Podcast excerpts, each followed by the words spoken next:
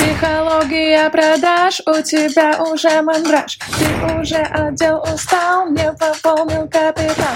Расписал на день ты план, то, то, то все, то все, и пятое, десятое.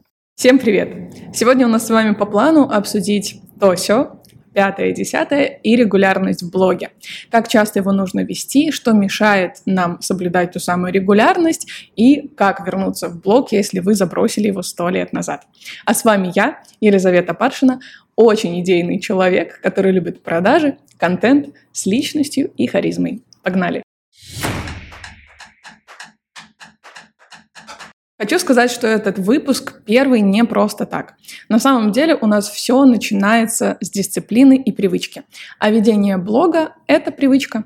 Привычка — это дисциплина, а дисциплина нам дает тот самый результат. Гитара, на которой вы играете каждый день, она будет играть все новыми и новыми красками для вас, потому что вы уделяете ей время, вы уделяете ей свое внимание и тренируетесь. За счет этого вы получаете больше оваций на самые сложные мелодии, которые вы начинаете играть. Также и блог. Чем больше вы уделяете ему внимания, больше уделяете ему время, конечно, больше профитов и плюшек, так называемых, он вам приносит. Но что же вам может мешать вести блог регулярно и получать с него бонусы, профиты, плюшки и так далее? На самом деле это самый простой вопрос. Зачем? Зачем вам это делать? Что вы хотите получить от своего блога? Может, вы хотите получить общение с людьми, какой-то коммуникации, обратной связи, может, вам хочется стать популярным, быть просто медийной личностью, либо у вас цель — это заработок, клиенты ваши. Блог — это инструмент для заработка денег. Не стыдно в этом признаться. Это нормально. И начните с распознавания того, что вам вообще от этого нужно. Если это популярность, то двигайтесь в сторону популярности. Если это просто ваши желания делиться, просто как дневник вести, пожалуйста, делитесь, ведите как дневник. Если вы хотите клиентов, признайте, что да, сейчас мой блог — это инструмент для того, чтобы я мог заработать. Это нормально.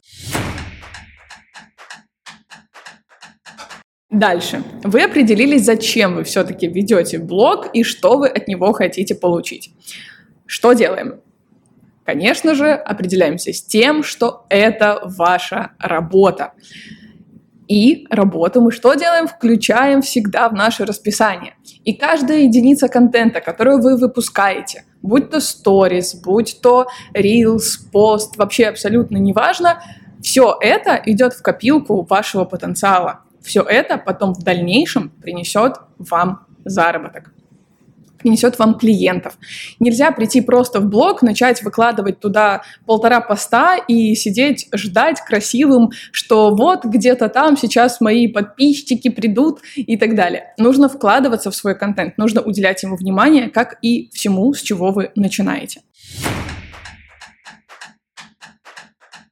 И здесь у меня для вас хорошие новости, потому что Инстамир наконец-то перешел от контента серфинга к контенту дайвингу немножко задушнило, но сейчас объясню. Контент-серфинг — это тип контента поверхностный, когда ты просто по кочкам, по своим событиям быстренько прошелся. Знаете, такой контент, который был актуален года три, наверное, назад, когда все еще только зарождалось, и это было «я вот тут поел», «я вот тут попил», и в целом люди, которые ведут блог и ведут сторис, были в новинку и в диковинку. Сейчас мы переходим к контенту-дайвингу. Контента становится меньше, но в нем появляется больше смысла, больше контекста. За счет этого мы можем брать какую-то одну тему и раскрывать ее, не знаю, хоть целый день просто мусолить ее в сторис, раскрывать вот почему я здесь сижу, почему я решила записывать этот подкаст и так далее. Это упрощает нам на самом деле жизнь. Во-первых, тем, что вы можете четко выбрать темы, которые вы освещаете в блоге.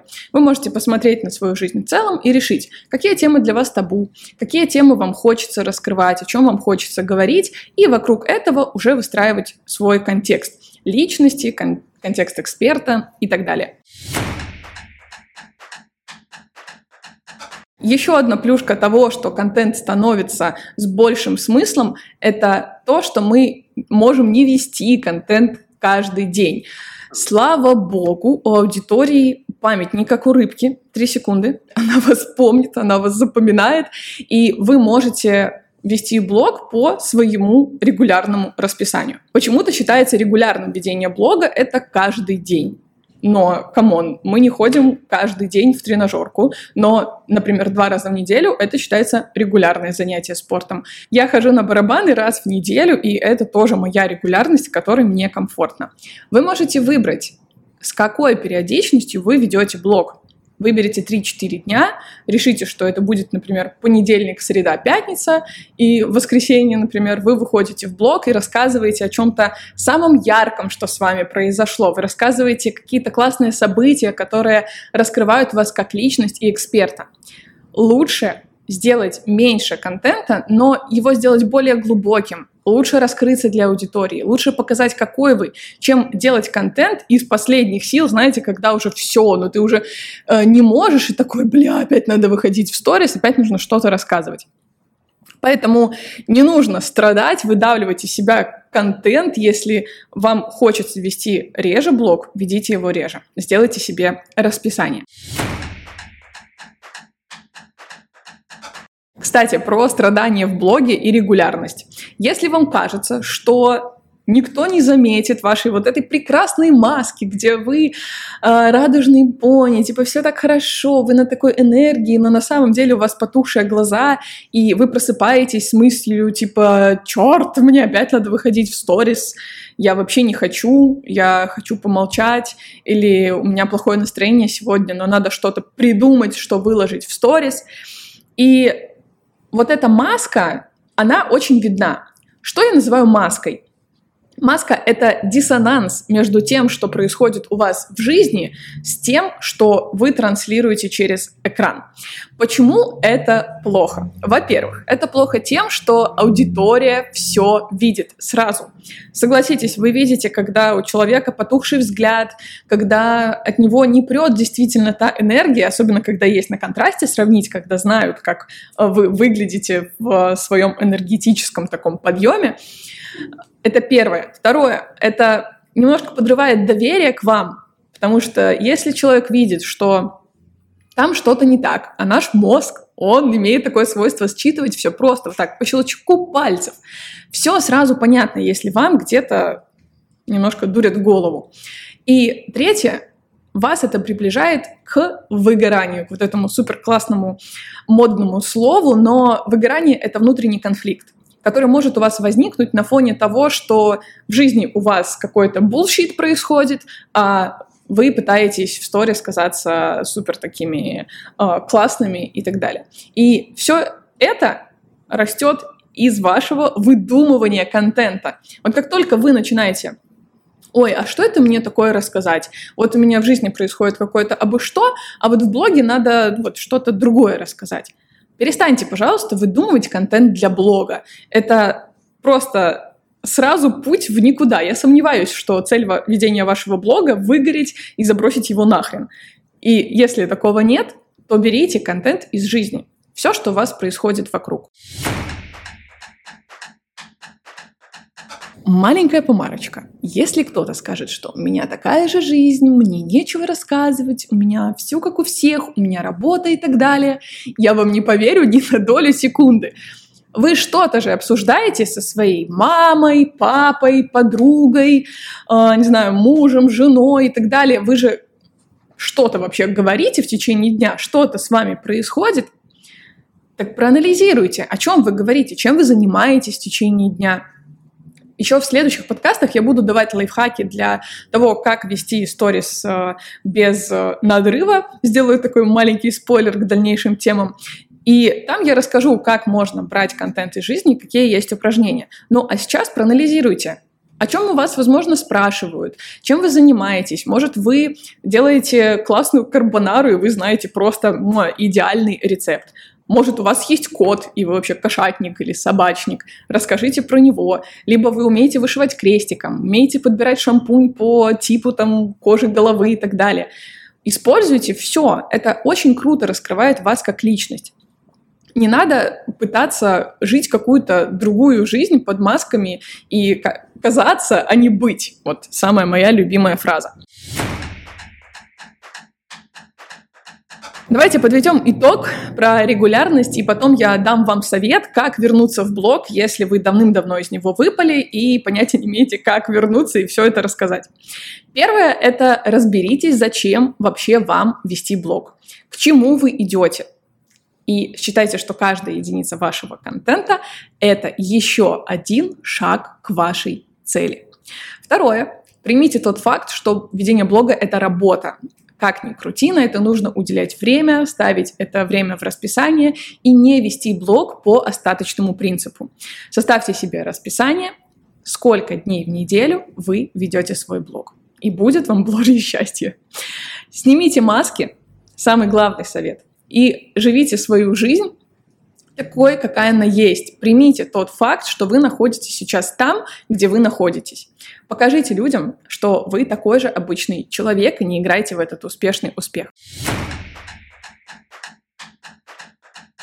Ну и мой совет тем, кто все-таки выпал давно и не может вернуться, это начать с сейчас.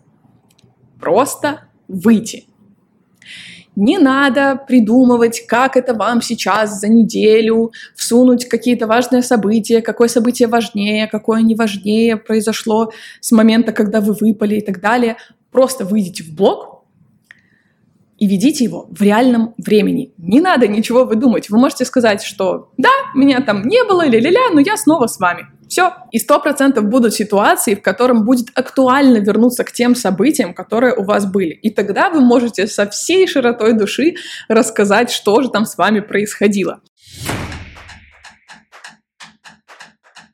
Для снижения важности вот этого выхода и периода, который вы не вели блог. Я начала вести блог, когда мне было 20 лет.